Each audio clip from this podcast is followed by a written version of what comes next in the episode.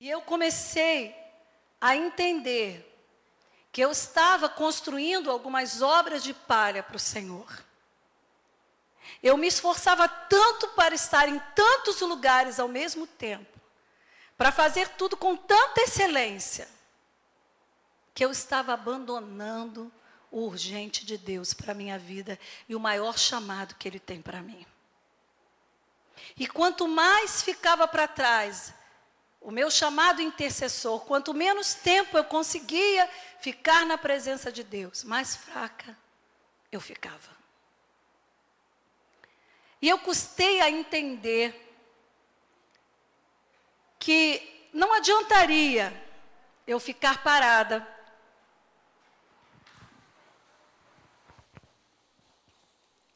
Não adiantaria eu ficar parada, porque as minhas forças não voltariam. Porque a fonte da minha vida é o Senhor. Diga aí, a fonte da minha vida é o Senhor. É claro que nós temos que ter equilíbrio para fazer as coisas. Mas o melhor lugar e o lugar aonde eu desejo estar é na presença de Deus. E eu comecei a perceber que eu gastava menos tempo, que pelo meu cansaço muito grande, Deus entendia se eu orava deitada, se eu já não mais orava de joelho, se eu já não mais jejuava tanto quanto antes. E aí vem um vazio muito grande. E esse vazio ninguém preenche, irmãos, a não ser o Espírito Santo de Deus. E eu comecei a falar com o Senhor: Senhor, por que eu estou me sentindo assim? Cada dia que passa, eu estou me sentindo mais cansada. Eu não tenho mais o mesmo vigor de antes, Senhor, isso não é normal. E aí, obviamente, procurei os médicos, inverti a ordem que eu sempre aprendi na minha vida. Porque na minha casa, antes da gente procurar médico, a gente orava. Sempre foi assim. E aí, me deram um coquetel molotov de vitaminas, enfim. Nada adiantou. E eu comecei ao longo desse tempo, a ficar parada. Não a recuar, mas a parar no lugar onde eu estava. Enquanto Deus é um Deus dinâmico, e Ele tem para nós uma vida de crescente intimidade e comunhão. E até certo ponto o diabo diz para nós assim: tá bom, tem dons, você conhece a palavra, também não precisa disso tudo, né? Assim, irmão? Precisa, você está cansada. E com as poucas forças que eu tinha, e eu percebi que era uma luta minha, eu e Deus, como foi com Jacó lá no vale de Jaboque.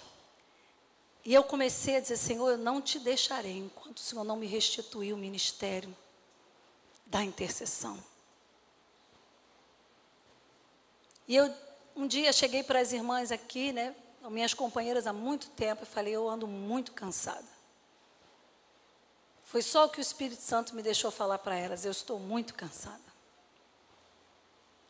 Mas eu percebia que quanto mais cansada eu estava, e menos eu orava, mais cansada eu ficava.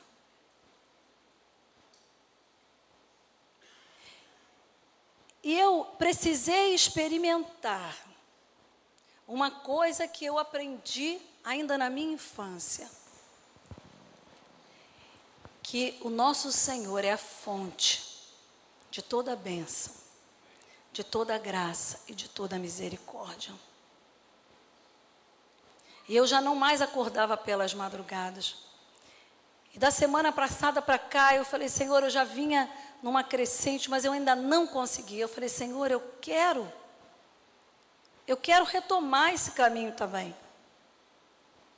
Né? E às vezes eu dormia, na mesma posição que eu dormia, eu acordava, de tão cansada que eu ficava. E eu falei, Senhor, eu quero reassumir esse lugar. Irmãos, eu quero começar essa palavra, estou falando da minha vida, para que você veja que não está longe da sua vida. Nós temos, às vezes, a, a, a intenção de ver que os pastores são super-heróis e nós não somos. Mas eu creio que tudo que Deus permite que nós passemos é para abençoar a vida de outras pessoas. E a minha intenção não é outra senão essa nessa manhã. Fazer você enxergar que a intercessão passa pelo caminho da decisão. Quando eu abro mão de estar com os meus filhos, de estar com o meu marido, porque alguém ligou para a minha casa e disse, pastora, eu preciso que a senhora ore por fulano. Eu preciso sair de onde eu estou, eu preciso largar minha família na mesa para orar, eu preciso ter a decisão de priorizar o reino de Deus. E a intercessão é a maior oportunidade que eu tenho para me relacionar com o Senhor. Eu estava falando com jovens lá na classe. Nós temos o hábito de pedir, pedir, pedir, pedir, pedir, né? A nossa oração, às vezes a gente tem uma lista incomensurável de pedidos. E aí a gente fala, opa, tá na hora de eu, de eu ir embora, né? Em nome de Jesus, amém. Senão, nós não temos um relacionamento com o nosso Senhor. Porque relacionamento, irmãos, é um fala, o outro responde. Um chora, o outro consola. Um está feliz, o outro se regozija. Relacionamento é uma troca de sentimentos, de objetivos, de projetos. Mas, infelizmente, nós temos sido, como igreja, reino, roubados deste caminho que se chama intercessão. E aí você pode, eu poderia aqui, e vou fazê-lo, falar do nosso Jesus. Nós dizemos: A minha vida eu te dou, tudo é para ti, Senhor. Mas às vezes a gente não consegue desligar o botão da televisão para orar, para ler a palavra. Para estar tá ouvindo um irmão do outro lado do telefone. Para solidarizar com a dor do outro. Para fazer da dor do teu irmão a tua dor. Porque no momento do regozijo dele, você também vai se regozijar. Nós não temos tempo para perguntar ao nosso Senhor: o que eu posso fazer para te alegrar hoje, Senhor? Eu tenho mudado a minha oração da manhã. Felipe anda comigo e sabe disso. Porque eu fui, né? Meus filhos já estão, os dois mais velhos, não estão mais andando comigo de manhã. Mas o Felipe está. E eu Falo, Senhor, o que eu posso te alegrar no dia de hoje?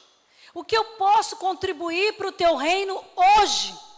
Com a minha inutilidade, com a minha fraqueza. Irmãos, quem ia nos querer se não fosse Jesus? Eu estava falando isso com o Fabiano lá. Quem ia querer a gente se não fosse Jesus?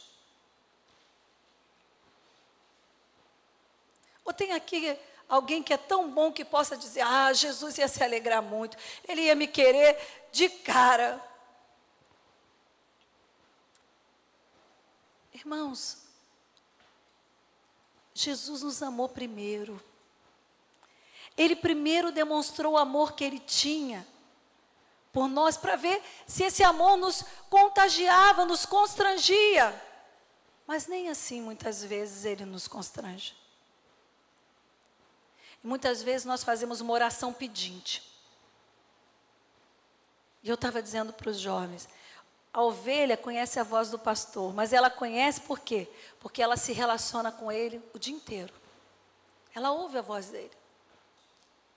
Intercessão, irmãos, sai de uma oração vazia, de pedidos feitos, sem a menor conexão com o reino sem a menor conexão com o que Deus quer trazer à existência hoje.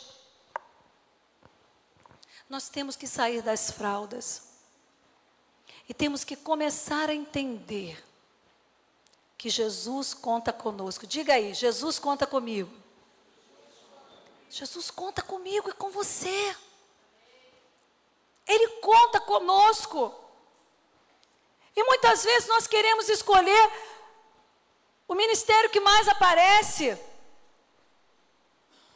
o ministério que mais chama atenção. E eu disse aos jovens que eu creio que no céu vai ter uma coisa assim meio estonteante.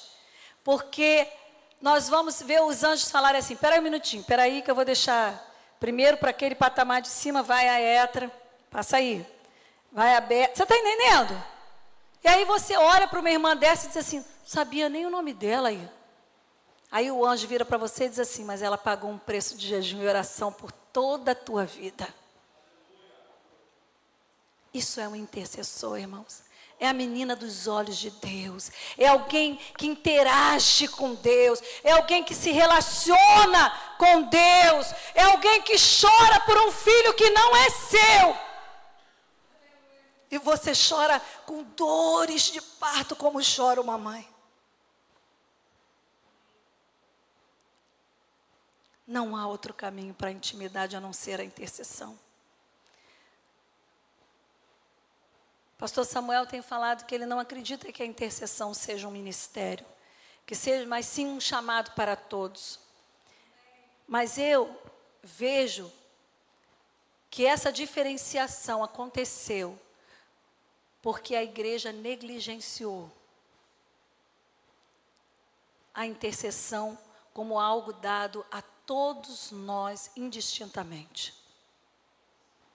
E nós arrumamos muitas desculpas para Deus. Eu estou cansado, eu estou sem dinheiro, eu estou com um problema. Essa semana eu estava conversando com uma pessoa e ela disse: Eu estou tão agitada. E eu sei que ela tem muitos problemas. E eu disse para ela: Minha irmã, não está conseguindo orar porque é assim mesmo, irmão. Ora em línguas. Não está conseguindo orar? Já teve dia na minha casa de eu trancar a porta do meu quarto e deitar no chão e chorar. Senhor, não sei como orar. Mas eu estou aqui porque eu quero ouvir a tua voz e ficar ali parada. Mas era tão próxima a presença do Senhor nesses momentos, que se eu bruscamente me movesse, acho que eu esbarrava nele.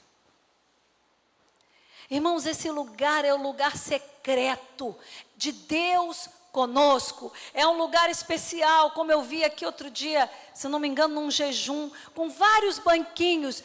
E havia um banco para cada irmão, porque Deus se relaciona independentemente conosco.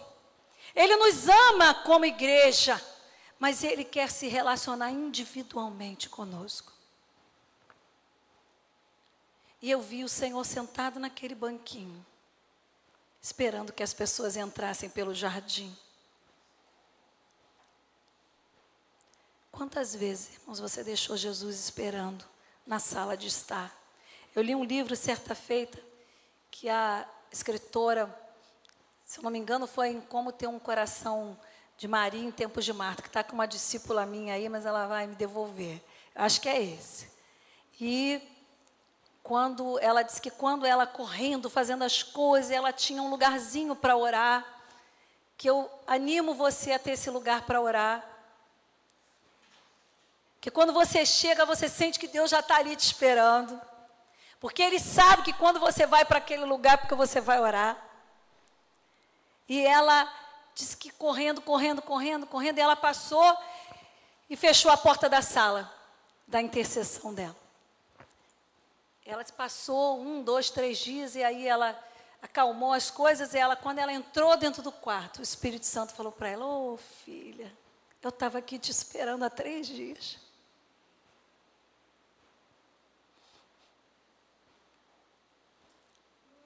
Eu estava aqui te esperando no nosso lugar.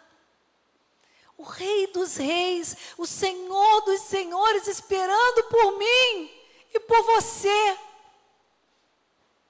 E ela disse que se prostrou e pediu perdão ao Senhor. Porque Deus falou para ela: Eu estava aqui na nossa sala de estar te esperando. Há quanto tempo Deus está sentado na sala de estar nos esperando? E eu não vou só falar de Jesus, eu vou mostrar para vocês que é possível, porque homens conseguiram fazer isso, mulheres conseguiram fazer isso. E eu quero é, dizer para você que não orar é pecado. Aí você vai dizer, ah, que isso, pastora? Brincadeira, mais um, já tem tanta coisa que a gente não tem que fazer. É, não orar é pecado.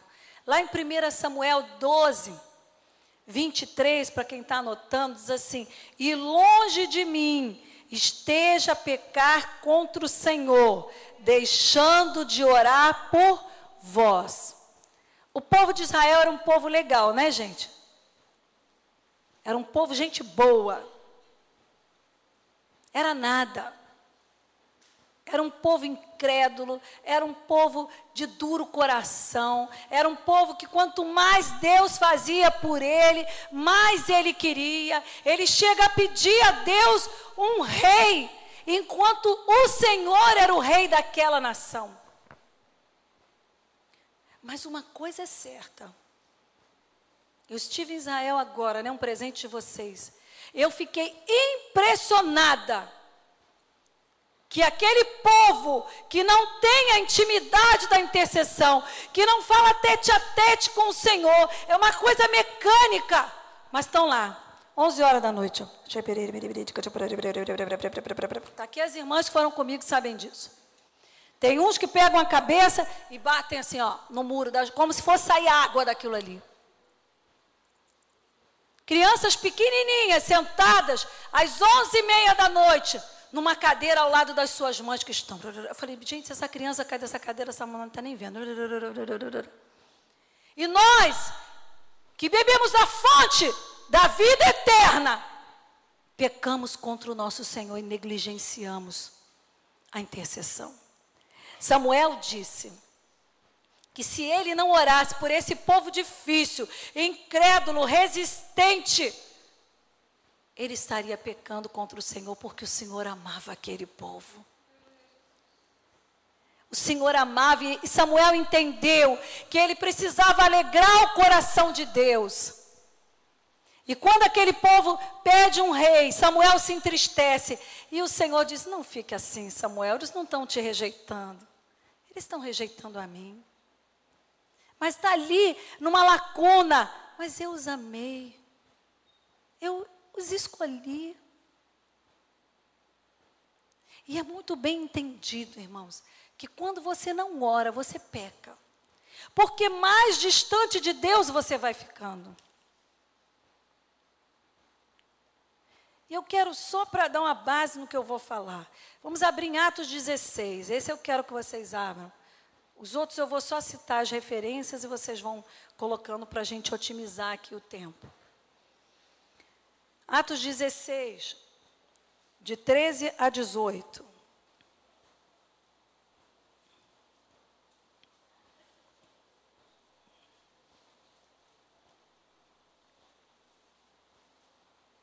Amém, irmãos?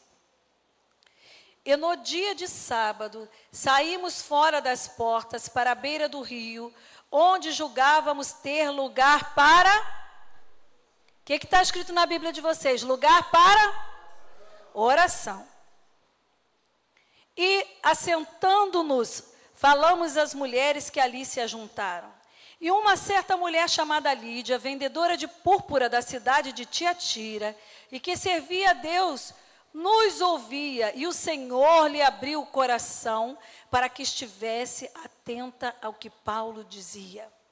E depois que foi batizada, ela e a sua casa, nos rogou, dizendo: Se haveis julgado que eu seja fiel ao Senhor, entrai em minha casa e ficai ali. E nos constrangeu a isso.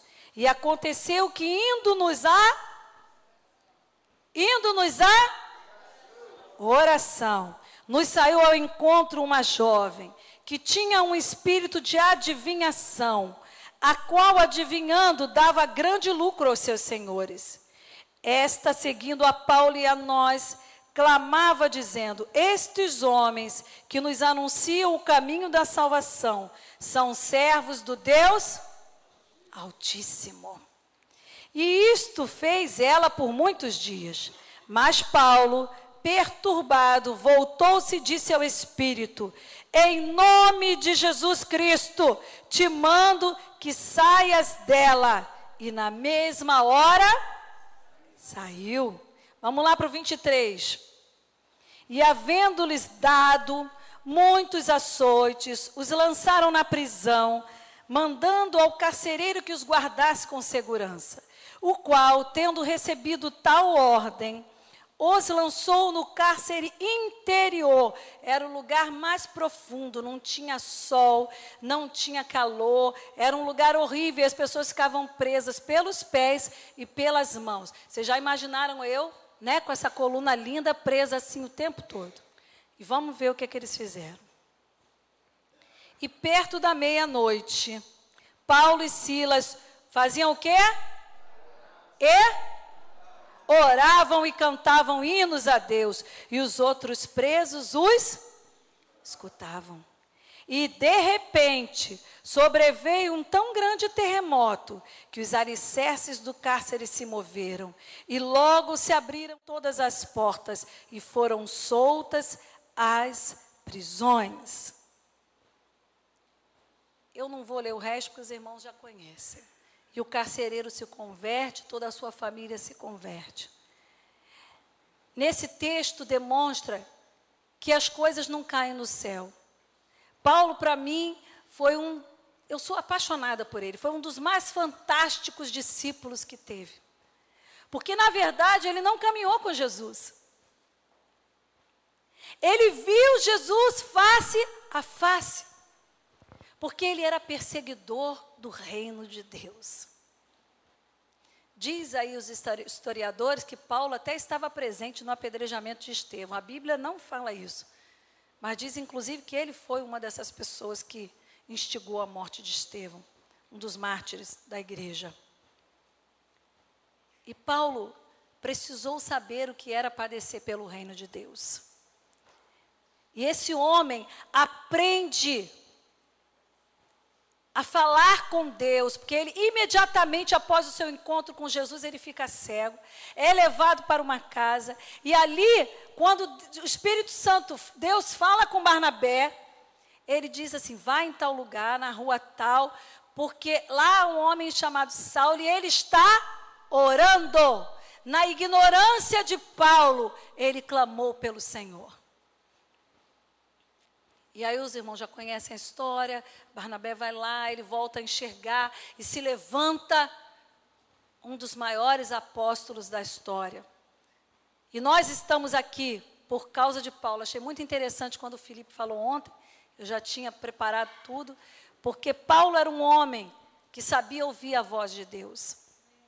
Paulo era um homem que ele orava e Jesus curava.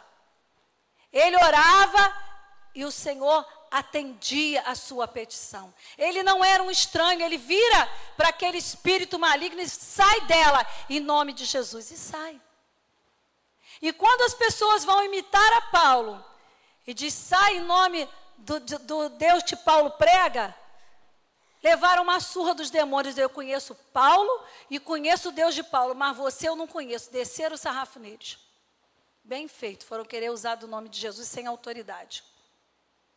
Paulo tinha uma vida de autoridade. Ele tinha uma vida de intercessão, de adoração. Ele estava preso, mas não deixou de orar e de adorar ao Senhor. Quantas vezes, irmãos, nós estamos presos no meio dos nossos probleminhas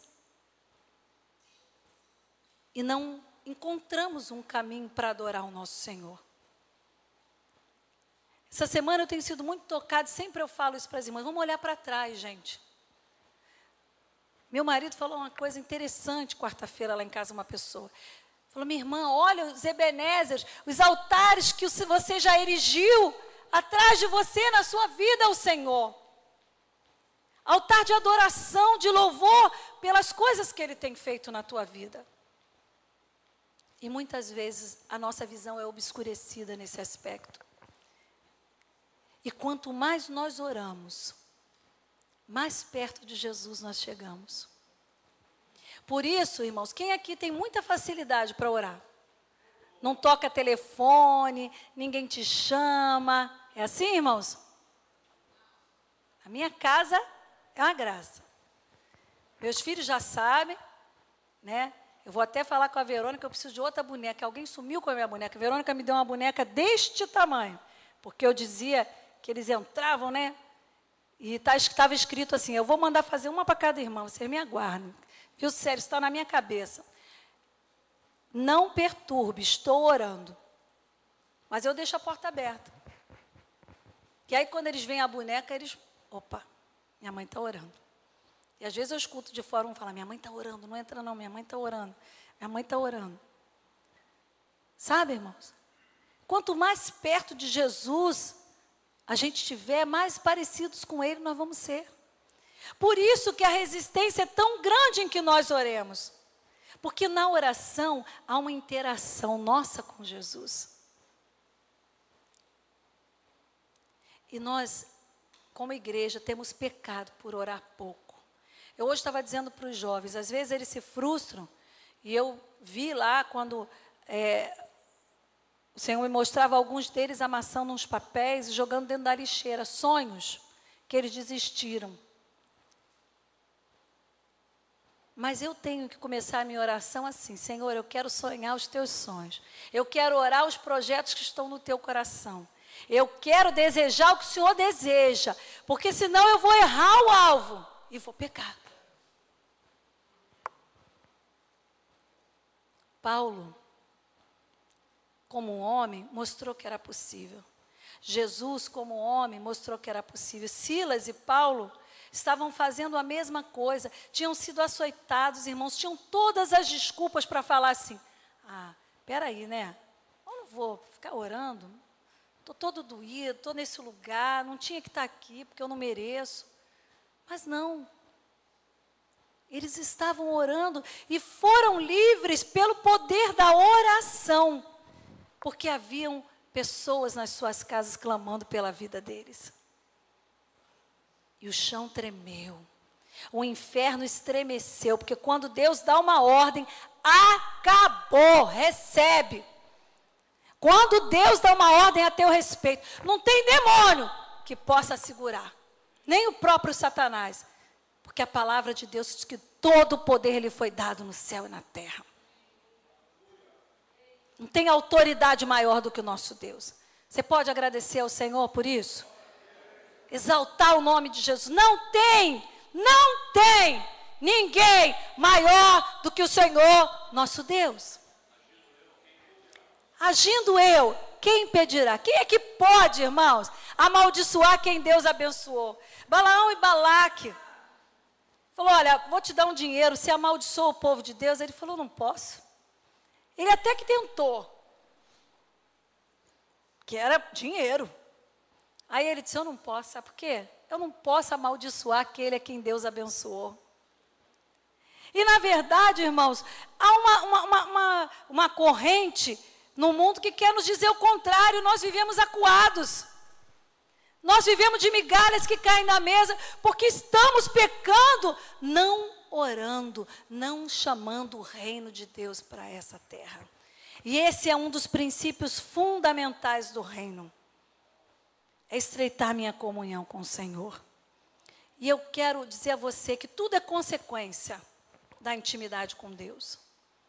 Ministério, dons, projetos, vida econômica, tudo isso tem que tomar o seu lugar.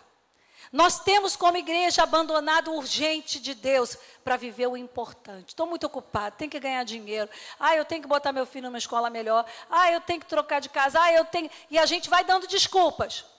Não tenho tempo para cuidar do meu casamento, não tenho tempo para ficar ensinando a palavra para os meus filhos. Isso é perda de tempo, não, não dá. E ontem nós estávamos conversando com o Felipe. E ele estava falando do, do tempo, de, de, né, de quanto tempo a gente fica. Nossa, estou cansado e tal. E aí eu falei para ele, meu filho, você vai investir 80 anos né, 90 no máximo, 90 e pouco, vamos dizer até 100 da sua vida para viver eternamente com o Senhor. Ou menos, muito menos, a maioria é bem menos, né? Então, irmãos, é uma vergonha que a gente não possa entender que esse tempo aqui é passageiro, mas o que nós estamos plantando aqui é eterno. E o que que não orar traz para nós? Eu quero ser bem objetiva para você anotar e pegar, para você meditar na sua casa e mudar sua história em nome de Jesus. Não orar me faz pecar, a gente já falou. Não orar me traz desânimo. Lucas 18, 1. Então Jesus lhes contou esta parábola para lhes mostrar que deveriam orar sempre e nunca desanimar. Lucas 18, 1. Jesus disse que nós tínhamos que orar sempre. Alguns, como esse que está aqui, falam orando em todo o tempo.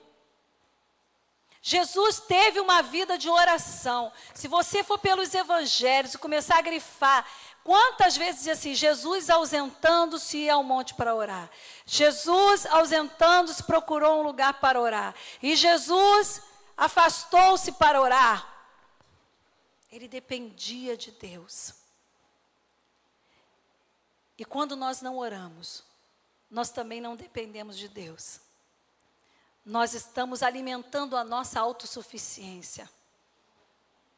E muitas vezes nos desgastamos tremendamente e não conquistamos nada. Não orar traz desânimo. Não orar abre porta para os demais pecados.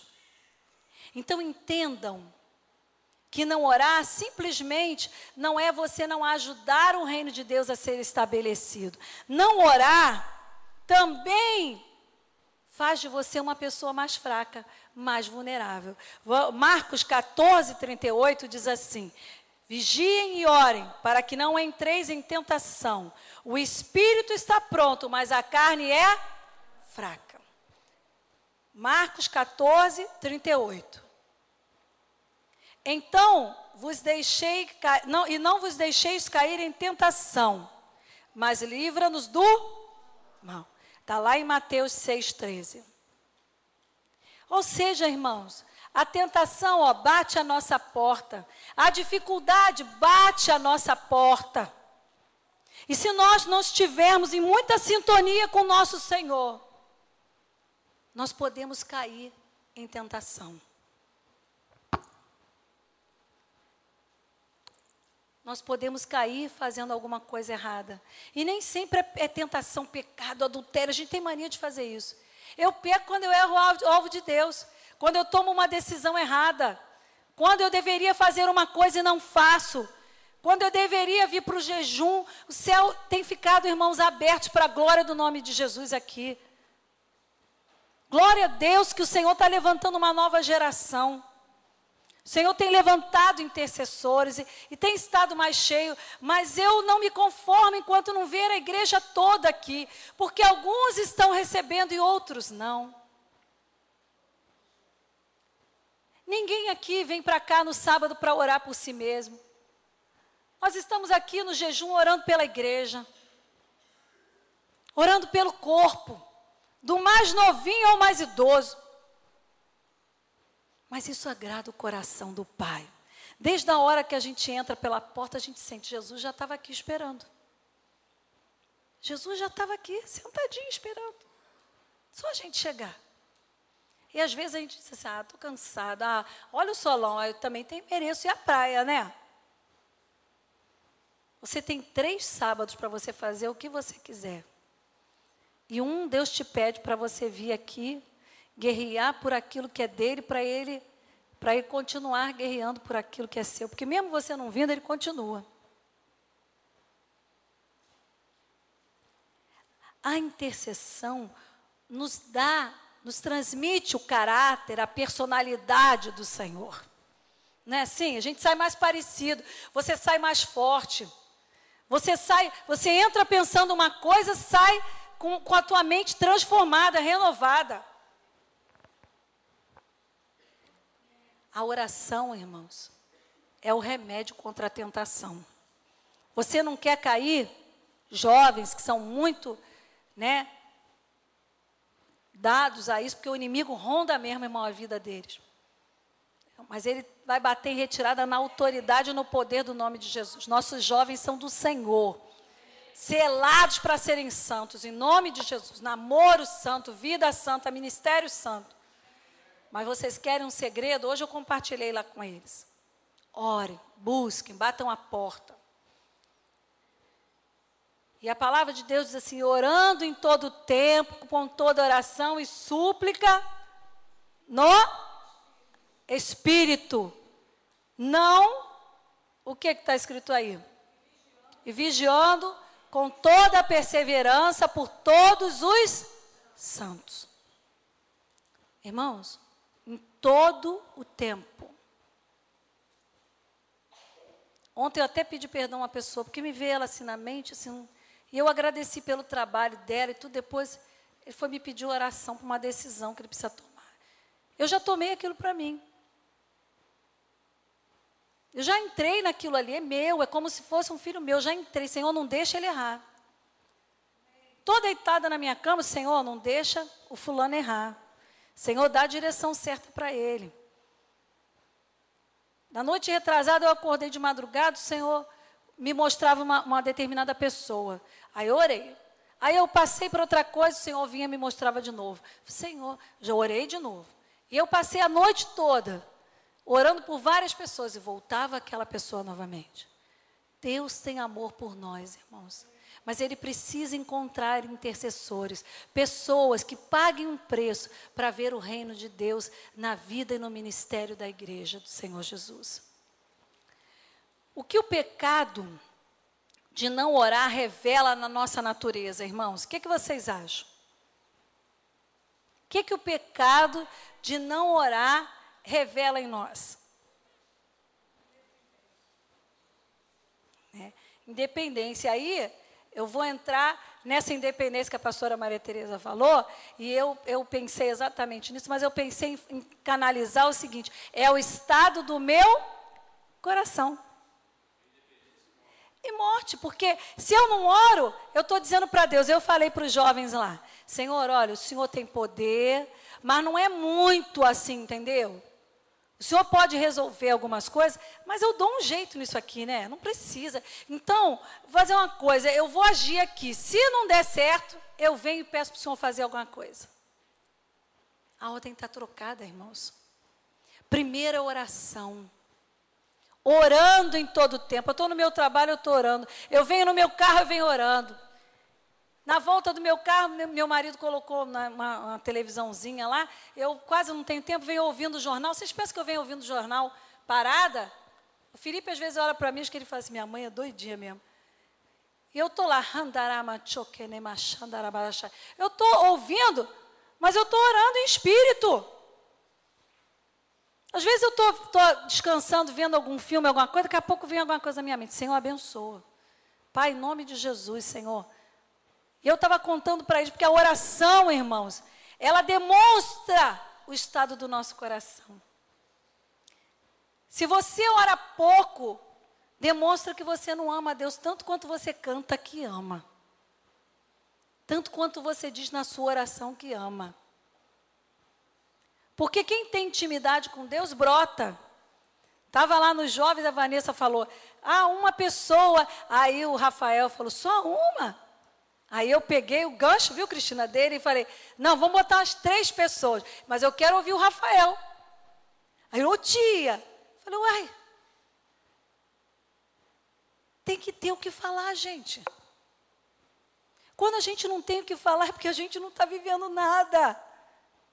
Confronte-se com o seu próprio coração. O que tem motivado a sua vida tem sido os princípios e o reino ou tem sido a sua vontade?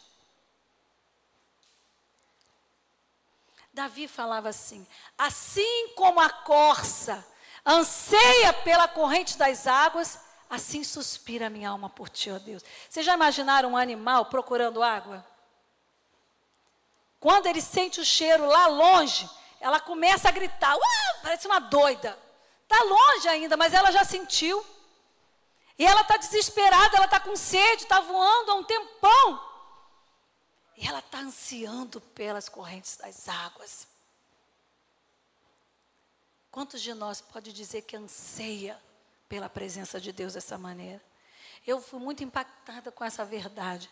E eu falei, Senhor, eu quero, eu quero esse nível, ansiar pelo Senhor, como a corça anseia pelas correntes das águas. Porque nós temos que confrontar, irmãos. Eu ainda não anseio dessa maneira. É desesperado. Não tem nada mais para a corça. Ela está com sede, ela quer chegar nas águas.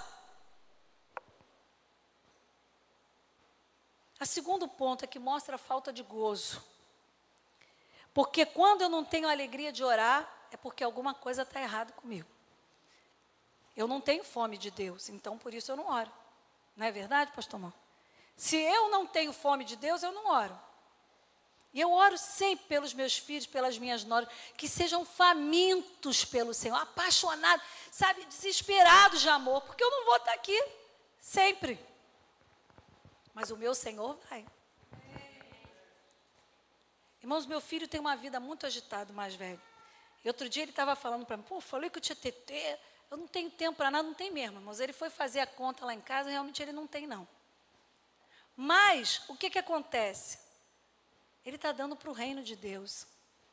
E às vezes, até em detrimento a nós. Sexta-feira era o dia da família, o único dia que o Tiago não tem aula à noite, então a gente não tem mais esse dia. E nós estamos tentando acomodar na medida do possível para que a gente esteja juntos em algum tempo, né? Mas ele está vivendo para o reino. Sabe, minha irmã, quando você brigar porque teu marido vem para a igreja, analisa a tua vida. Porque enquanto teu marido estiver de joelho dobrado, ele não cai. Enquanto teu marido está na presença de Deus, ele não peca, porque ele está querendo se aproximar mais de Deus, vai ficar mais parecido com Jesus e vai te fazer mais feliz ainda. Eu acho que ninguém poderia reclamar mais do que nós aqui, né, Marlúcia? Porque o Samuel, às vezes, muda, gera. Às vezes os meninos reclamam de mim, mas eu tento sempre é, equilibrar a minha agenda com a do Samuel para que eles não fiquem assim sem mim e sem ele. Mas aí o Samuel quer me levar. Hoje ele queria me levar. Aí eu falei: Ah, não vou não, Samuel. Eu vou ficar aqui. Aí ele deixou. E eu entendi depois porque que Deus não me mandou ir.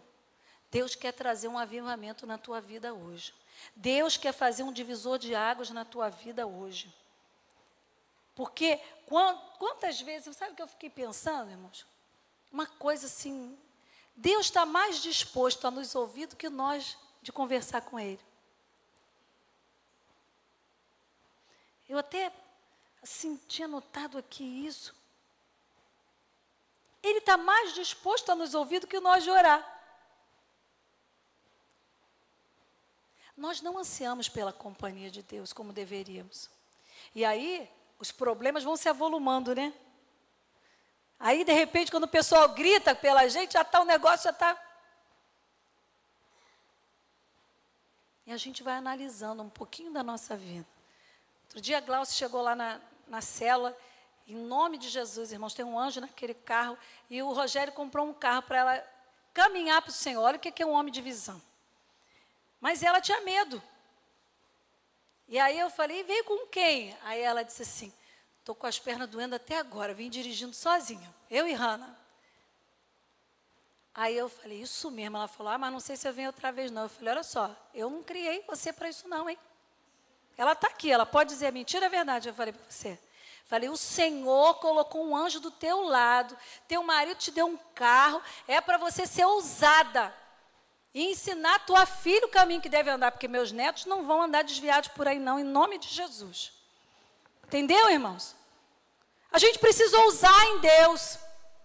E acreditar que Ele é o mesmo Deus, porque é uma mulher de fé, acredita que Deus faz um negócio tão grande que a gente até ri dela dizer que tem medo de dirigir.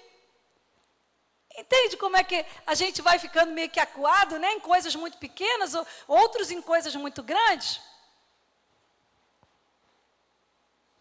E, na verdade, a companhia de Deus faz falta para nós. E aí a gente ousa nessas coisas. A gente começa a superar limites. Né? Eu tenho batido muito com meus filhos.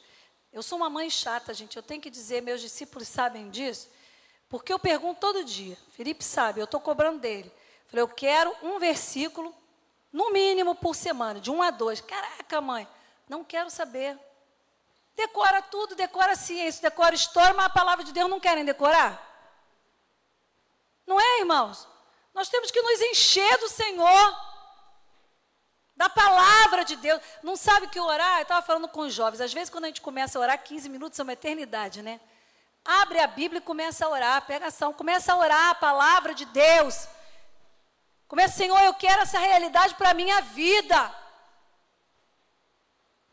E quando eu não oro, eu provo que eu sou incrédulo. A palavra de Deus diz: sem fé é impossível agradar a Deus. Pois quem dele se aproxima precisa crer que ele existe e que recompensa aqueles que o buscam. Romanos 10, 14. Queridos, quando eu não oro, a pastora Maria Tereza começou falando isso. Eu, eu demonstro que eu tenho incredulidade, que eu não creio que Deus possa me responder. Mas Deus tem falado muito comigo sobre motivações. Nós precisamos avaliar o nosso coração. Nós precisamos avaliar o que me move a dobrar os meus joelhos. Porque se eu oro só pelos meus filhos, só pela minha família, meus sobrinhos, minha casa, consultório do meu marido, eu vou dizer uma coisa para vocês. O meu trabalho, eu sou a mais pobre e infeliz das mulheres. Porque eu não sou capaz de sentir a dor do meu irmão. Eu não sou capaz, não participo da vitória de ninguém. Os irmãos às vezes podem pensar assim que a gente é meio espalhafatosa e Maria mas não é não, irmãos. As irmãs sabem o que que a gente fica aqui batendo anos a fio, e quando a gente vê o Senhor operar, há um regozijo no nosso coração. Porque Deus atendeu o nosso clamor. Amém, irmãos? Agora, se você não recebe vitória há muito tempo, aí é hora de você começar a se, a se analisar. Né? A gente primeiro pede a ciência. Eu, olha, meu filho vai se formar agora em médico, dois, né? Eu concordo, acho uma benção, tem que ir a médico. Mas eu não vou a médico antes de orar. Quando o Felipe teve essa, essa questão aí um mês atrás, dessa apendicite, irmãos, eu vi. O Espírito Santo falou comigo, eu estava passando, eu até pensei, não sei se eu ligo a Maria Tereza, eu falei, não, vou deixar a Maria Tereza nervosa, porque ele estava amarelo. Ele estava sem cor. E ele se contorcia dentro do carro, e eu falei, Senhor, eu sou tua serva. E eu estava orando baixinho em língua, tipo, Senhor. Aí eu vi uma bola de fogo assim na minha mão, nessa. E eu falei assim. Aí naquela coisa de mãe, eu raciocinando, paro, não paro, pego, entendeu? Aquela coisa assim, eu vendo a dor dele. Eu, daqui a pouco chegou, eu andei, irmãos, um bom pedaço. E o Samuel Júnior me ligando, mãe, está chegando? Já estou pronto. Chegar aqui, a gente vai para o médico, não sei o quê. Eu falei, não, você vai, vai avaliar ele aí primeiro. Aí fomos. Chegou perto da minha casa, assim, mais da metade do caminho, eu lembrei da bola de fogo. Eu falei, Jesus, me perdoa. Aí eu tornei a ver, aí eu botei a mão na barriga dele e falei: em nome de Jesus, eu repreendo todo espírito de enfermidade sobre a tua vida. Fiz uma oração curta, irmãos. Eu estava dirigindo, tinha que passar a marcha. Passou uns cinco minutos, ele começou a mudar. Aí ele falou: Caramba, mãe, nunca senti uma dor tão forte quanto a que eu estava sentindo. Os irmãos sabem que eu estava tão atordoada que eu até esqueci que eu tinha orado. Aí eu falei, Senhor, obrigada, obrigada. Eu esqueci que eu tinha feito aquela oração audível ali. Chegamos lá, o Samuel Júnior falou, mãe, é quando ele já estava bom, que o Samuel Júnior apertou e soltou, ele deu um grito. O Samuel Júnior falou, vamos embora, mãe. Vamos embora, que isso não está bom, não. E nós fomos. Do mesmo jeito que ele entrou naquele hospital e ninguém sabia o que ele tinha, ele saiu para a honra e glória do nome de Jesus curado. Amém, irmãos? Entendem? Que Deus pode fazer qualquer coisa. Até quando a gente está perdido, que nem barata tonta, pelo poder da oração, os céus se movem a seu respeito.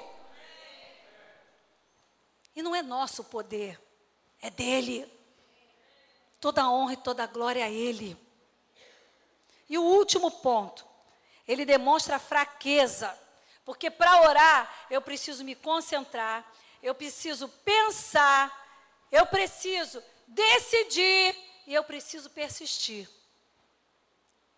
Eu não oro do nada. Eu tenho que pensar, bom, eu tenho que estar muito ligada com Deus. O que, que eu estou, Senhor, o que, que eu vou orar? Mas no começo, quem é mais novo, ora pelo que vem, né? Escreve. Eu, eu quando treinava meus filhos para oração, sempre falei isso com eles. Escrevam no papel, né? Que gente nova é assim. Escreve num papel que você quer orar. E depois, acabou essa lista aí, você fica ali na presença de Deus, que se for lembrando, você vai orando, adora, enfim. E eu fico no pé deles. Sabe por quê, irmãos? Não tem vitória sem intercessão. Não tem vitória sem intercessão. Você quer vitória? Vai para a intercessão, vai para o joelho. Eu me lembro quando o Roberto estava passando um momento muito difícil, eu falava assim, Roberto, você dobra teu joelho lá. E ele falava, mas nem aonde? No banheiro, ora. Manda limpar bem o banheiro, não falar, Betinho? Limpa bem o banheiro. Precisa chorar, tu vai para o banheiro, bota teu rosto no chão, manda passar água sanitária, cloro, sei lá o quê. Sentiu que o bicho está pegando, Roberto? Vai para o banheiro, meu irmão. Vai para a presença de Deus. Mas não, quando a gente sente que o negócio está feio, a gente começa a ceder. A gente sai do lugar secreto e começa a ficar que nem barata tonta. E aí a tentação e o desânimo tomam lugar no nosso coração. E aí a gente começa a desistir. Quando não, a gente usa aquela desculpa: estou muito ocupado, estou com um problemão para resolver, não posso ficar detido na oração, parar, né? E é isso que ele quer fazer, não nos deixar parar. Não nos deixar aquietar e dizer: Senhor, está nas tuas mãos, descansei, acabou. Glória a Deus por isso, irmãos, eu tenho essa facilidade. Na hora, sim, me dá um impacto algumas coisas. Me lembro dois grandes impactos que eu tive na minha vida. O por último, né? Foi quando a Nádia, há cinco anos atrás, me ligou e disse: Marilene, eu estou com câncer, meu pulmão está todo tomado. Irmãos, eu estava assim no, no interfone da minha casa, e era dia de culto aqui, célula aqui. Eu disse ao Samuel. Aí eu comecei a chorar. Daqui a pouco chegou o Samuel do consultório para me buscar para vir para cá. Eu falei: eu não vou. Eu vou lá na Nádia, eu tenho que dar um ânimo a ela. Mas primeiro que, que eu fiz? Fui me animar. Dobrei meu joelho, fui orar, fui bater a porta do Senhor. Me refiz daquele impacto do escudo da fé. Me arrumei todo e desci. Aí o Samuel falou: também não vou, vou com você. E ali nós alimentamos a fé dela. E para honra e glória do nome de Jesus, a Nádia já recebeu alta um pulmão inteiro tirado, três costelas. Ela até hoje ainda tem uma fístula aberta embaixo do braço. Fez essa semana aniversário para honra e glória do nome de Jesus. Você pode aplaudir ao Senhor aí? O nosso Deus não muda. O nosso Deus não varia. E nós precisamos aprender isso, sabe, irmãos? Nós precisamos aprender esse segredo.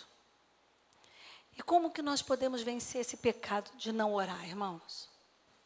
Eu falei em tantas coisas, aí você fica pensando, eu sou uma pessoa assim, eu gosto que a pessoa me dê um, uma direção. Eu gosto de professores que falam um monte de coisa, eu fiz direito, né? Eles dão um monte de problema para a gente assim, mas não dá o caminho das pedras para a gente achar, não. Aí fala, se vira, vai lá e procura. Mas aqui na Bíblia tem caminho das pedras para tudo. E como é que a gente pode não pecar não orando? Primeiro lugar, nós temos que fazer o quê? Primeiro, tem sido pregado aqui toda hora. Primeiro, Deus. Irmãos, é, um missionário, eu li isso num livro que eu li agora sobre intercessão e achei muito, muito fantástico isso. Eles não, não falam o nome do missionário, mas que tinha um missionário que ele dizia assim: sem oração, sem Bíblia, sem café da manhã. Sem oração, sem Bíblia, sem café da manhã. Às vezes o Felipe fica em casa e ele é igual ao pai dele, adora um café. Aí eu ligo e digo, Felipe, já fez devocional? Mãe, estou tomando meu café. Falei, não devia ter tomado, devia ter orado primeiro. Já orou? Sabe, irmãos? Sem Bíblia, sem oração, sem café da manhã. Primeiro Deus, eu abro o meu olho, eu venho no Senhor, obrigada, Senhor, me ajuda, eu não posso atrasar, Senhor, muito obrigada, exalta o teu nome. Te vem no carro, aí o Felipe, poxa, mãe, nem acordei ainda direito, Felipe, vamos saindo.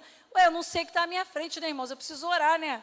Senhor, exalta o teu nome. Tu és o dono da minha vida, toma esse dia, Senhor. Obrigada por esse sol lindo. Outro dia estava uma temporada de sol, choveu, aí o Felipe, ai, mãe, que legal, adoro chuva. Eu falei, Falei, é, meu filho, realmente a gente precisa da chuva. Aí ele orou, Senhor, obrigado, porque está chovendo, eu gosto tanto da chuva, né? Primeiro Deus, irmãos. Nós temos o hábito de deixar, se sobrar tempo por último, Deus. E o intercessor não pode ser assim. Quem quer viver na dependência de Deus não pode ser assim. Porque na hora que você abre teu olho, de repente à noite o diabo já quis soprar alguns sonhos aí para te deixar chateada. Teve uma época lá em casa, Samuel riu a beça. Eu acordei uma noite sonhei que Samuel me traiu. Aí eu falei, Samuel, ó, tu folga comigo hoje não, hein? Aí o Samuel, eu, hein? Aí eu contei para ele, brinquei com ele e contei para ele. Tá bom, um dia tudo bem. Segundo dia, mesma coisa. Aí já me deu aquele negócio esquisito, já acordei estranha. Falei, Samuel, olha só, vem cá. Nós vamos orar aqui antes de sair, você vai para um lugar, eu vou para o outro. Em nome de Jesus, não vou sonhar mais isso não. E olha só, inferno, a vida do meu marido é de Deus. Meu casamento é de Deus. Você não vai roubar minha paz, não. Em nome de Jesus. Orei, acabou, irmão. Não sonhei mais, acabou. Beleza. Parou. Entendeu? De vez em quando Samuel chega rubro lá em casa, eu já sei que aconteceu alguma coisa. Mas nem já falei lá. Já te contei, né? Contou nada. Tem uma mãe de um rapaz lá, que fica, eu em coisa esquisita, a mulher fala, tá bom, Samuel, não precisa contar detalhe, não, ele quer contar o detalhe, coitado. Entendeu? Não, meu filho, tá bom. Aí, não, mas já mandei a Elaine não sair, eu não quero mais que ela entre. Sabe, irmãos? É assim. Aí a gente ora, acha que é bobeira, mas Deus está livrando. Ué, nossos maridos são bonitos, que negócio é esse? É, é meu, foi Deus que me deu? Eu tenho que orar. Eu, hein? Fica dormindo no banco aí, fica, para você ver o que, é que te acontece. É. Eu sei, eu que aconselho muita gente, sei o que, que é. Vocês estão rindo? Né, pastores? Nós é que sabemos, né? Que essa, é, é sério que eu estou falando. É muito sério isso. Então, queridos, nós temos que entender que primeiro é Deus. Deus é urgente, o importante toma o seu lugar. Amém, irmãos? Essa oração pela madrugada, irmãos, é alguma coisa que me dá um regozijo, me dá um prazer. Eu fico tão feliz quando eu consigo acordar de madrugada para orar. Fico mesmo. Mas a gente tem que pedir. Oi? Não, Roberto, se você orar para Deus me acordar, já está bom. Porque aí a casa toda acorda, né? Mas olha, irmãos, isso é interessante, porque a gente precisa querer, né, Roberto? Também tem isso. E eu tenho pedido ao Senhor, que eu quero voltar àquela prática, irmãos. Quantas vezes eu ia ao banheiro, quando eu era mais nova, e a minha avó já não podia ajoelhar. Muitas vezes, quando ela não estava bem, ela não ajoelhava. Ela ficava sentadinha na cama, assim, nessa posição, exatamente. Ela sempre gostou de orar assim. E eu ia ao banheiro uma vez, voltava, dormia, não sei o quê. Daqui a pouco eu acordava de novo, ela estava na mesma posição. Eu falei, meu Deus, peraí, eu vou olhar. Sempre tive mania de relógio, mas já tem duas horas. Será que ela dormiu? Aí eu, vó, estou orando, você não está vendo que eu estou orando? 76 anos. Falei, não, pensei que a senhora estava. Tudo bem. Sabe, irmãos? Nós precisamos voltar a esse caminho. Esse caminho da intimidade. Primeiro ponto é primeiro Deus, né? Como vencer isso. Segundo, criar um hábito de intercessão, de oração. Você ter o seu momento, se você puder, tiver disponibilidade de horário, marca o teu horário. cria hábito de oração e você só levanta quando você tiver paz naqueles problemas. O segundo impacto que eu levei foi quando a Etra me falou que ela estava com câncer. E aí eu falei com ela, acabei de falar com ela, já estava chorando, dobrei meu joelho, falei, Senhor, chamei meus filhos, falei, todo mundo aqui. Chamo o Lucas, veio todo mundo. Falei, essa mulher ora pela gente incessantemente. Nós temos que pagar um preço. E para honra e glória do nome de Jesus, irmãos, eu vi meus filhos de rosto no chão, alguns. Todos se ajoelharam. E nós clamamos ao Senhor pela vida dela e para honra e glória do nome de Jesus. Isso vai ser desfechado agora, em nome de Jesus. Quantos creem comigo, digam amém. Mas nós vamos orar e vamos bater a porta de Deus. E muitas vezes, irmãos, nós também, pastores, sofremos e sentimos algumas coisas. Mas quando a gente vai orar, a paz que excede todo entendimento inunda a nossa vida, né? As intercessoras também, né? Assim, quando a, a Cristina me ligou e disse, mamãe está internada, teve, acho que teve um derrame, eu falei, Senhor, misericórdia. Aí passa aquele, nem né, irmãos, e eu vou dizer, se essa mulher com derrame está assim, eu não sei. Sinceramente que eu não sei. E eu fui para lá assim, mexida, muito mexida, mas eu vi ela bem. Na hora que o homem quis passar ela para outra maca, irmãos, ela, ah, você não sabe não, peraí, meu filho, que eu estou bem, pulou. Eu falei, Senhor amado. Falei, Jesus, ela está normal, porque ela mesmo pulou para outra maca, não deixou o homem carregar ela. Essa é a nossa aberta, né, irmãos? E a gente vai vendo Deus operar, irmãos, em coisas grandes, como eu falei, mas em coisas muito pequenas. Ontem eu ouvi um jovem aqui orando, aquilo encheu meu coração de gozo. Porque a gente tem orado por eles. A gente tem batido a porta quando não vem. Outro dia eu falei, eu não sabia que o Rafael tinha se formado. Até a gente tem que orar por ele, por isso, viu, meu filho? E eu falei, Senhor, eu falei, Cristina, ele já formou? Já, ele está trabalhando. Irmãos, são a vitória nossa. É nossa. Nossos jovens vão ser colocados em lugares altos. Essa sociedade precisa ver que existe um povo santo que Deus chamou para contagiar a sociedade. Em nome de Jesus. Então você tem que bater a porta de Deus até você sentir paz, até você sentir que Deus te ouviu e que Ele vai atender a tua oração. Terceiro ponto, separe um tempo para orar sobre os problemas que te sobrevêm. Porque muitas vezes, irmãos, e, e, quem é intercessor aqui não vai me deixar mentir, às vezes eu oro, tanto uma vez meu filho falou no carro assim, mãe, tu orou pela igreja inteirinha, só faltou a gente. Aí eu falei, é mesmo, peraí, né? Falei, é, eu tenho. E um dia, há muitos anos atrás, a Marlúcia falou para mim assim, Marlene, olha só, eu não estou te reconhecendo, você está deixando de sonhar para você. Aí quando ela falou aquilo, eu falei, ué, eu falei, ela falou que eu não estou sonhando para mim. Ela falou assim, não, você está se conformando? Você tem... Que isso? Não parece você? Eu exalto o nome de Jesus, irmãos.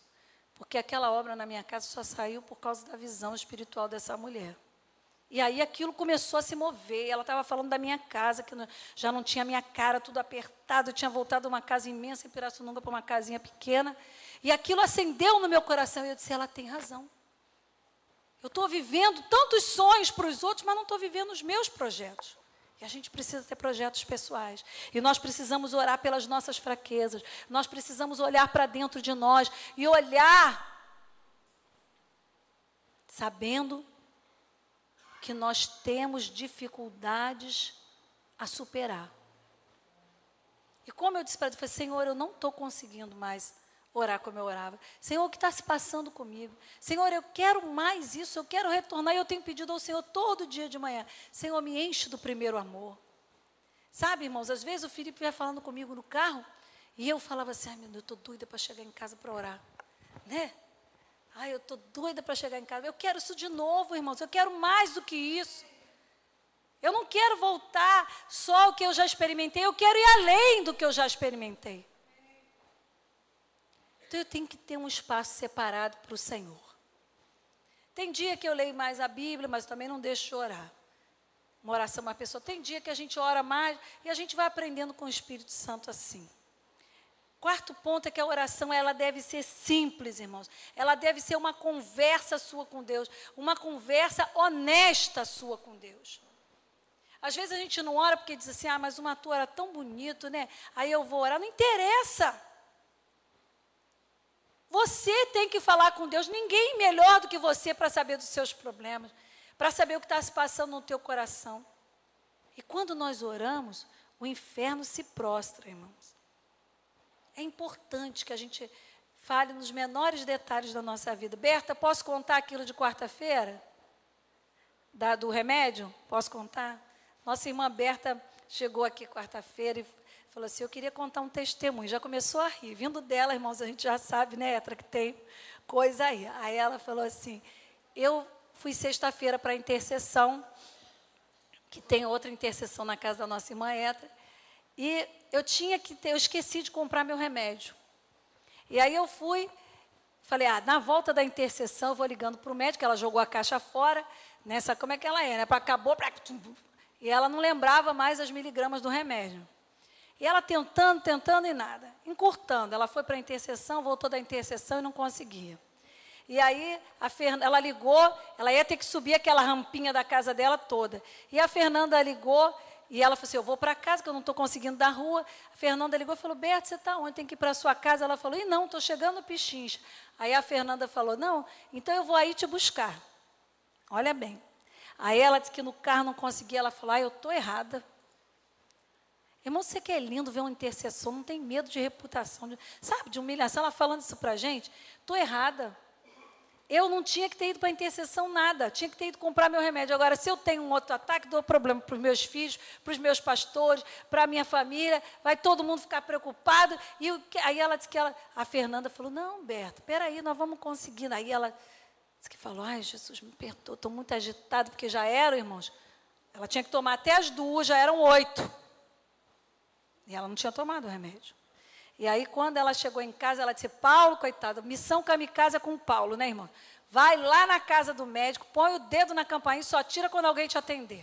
Porque eu preciso saber o nome do meu remédio. E o filho dele vai conseguir falar com ele. Foi o Paulo. Daqui a pouco volta o Paulo com um saquinho. Né, Paulo? Volta o Paulo com um saquinho, esse intercessor abençoado. Ô mãe, ele não falou nada não, ele só mandou te entregar isso aqui.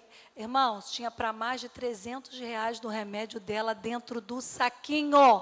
Você pode aplaudir o Senhor? Enquanto eu guerreio pelo reino, Deus está cuidando dos detalhes da minha vida. E ela disse que se ajoelhou na mesma hora com a Fernanda, as duas começaram a chorar e ela pediu perdão a Deus dentro da cozinha. Porque intercessor é assim, irmãos. Ele vacila aqui, não dá nem uma passada, ele já, já reconhece, já pede perdão e já volta para o caminho de novo. A gente precisa, irmãos, ter essa intimidade com Deus, de saber que enquanto a gente está orando, eu digo sempre isso para elas. E ela disse para mim assim: alguém fala, se alguém sou eu, que Deus cuida dos menores detalhes da nossa vida. Eu tinha dificuldade. Ah, Paulo. Foi, ó, viu o que, que é um intercessor? Glória a Deus pela vida do Paulo, viu? Ah, vamos aplaudir ao Senhor pelo ministério dele, né, irmãos? Os irmãos não têm noção de como Deus ama o Paulo de como a oração dele agrada o coração de Deus. Eu estava orando por ele quarta-feira na intercessão. O Senhor falou comigo de, do tamanho do amor que ele tinha pela sinceridade do coração dele. E você pede para o Paulo orar, ele não esquece, irmãos. Ele ora até você receber a resposta. É um intercessor mesmo. E aí a Berta recebeu a benção. Amém, irmãos? E aí Última coisa que eu quero falar, siga os exemplos da Bíblia. Jesus foi o maior deles. Nós temos Esther. Esther orou e jejuou por três dias com as suas servas e com todo o povo de Israel, e o povo foi livre. O apóstolo, os apóstolos oraram por dez dias. Depois de dez dias veio o quê? O Pentecostes. Né? Daniel ficou três semanas sem comer nada saboroso. E recebeu a resposta do Senhor. Jesus, no maior momento da sua angústia, clamou ao Senhor no jardim de Getsemane e pediu, ainda teve tempo e pediu por nós, para que nós não caíssemos em tentação. Que amor é esse? Então, irmãos, o que importa é orar. E diz lá no Salmo 55, 16 e 17: Eu, porém, clamo a Deus, e o Senhor me salvará. À tarde, pela manhã, ao meio-dia, choro angustiado. Ele ouve a minha voz.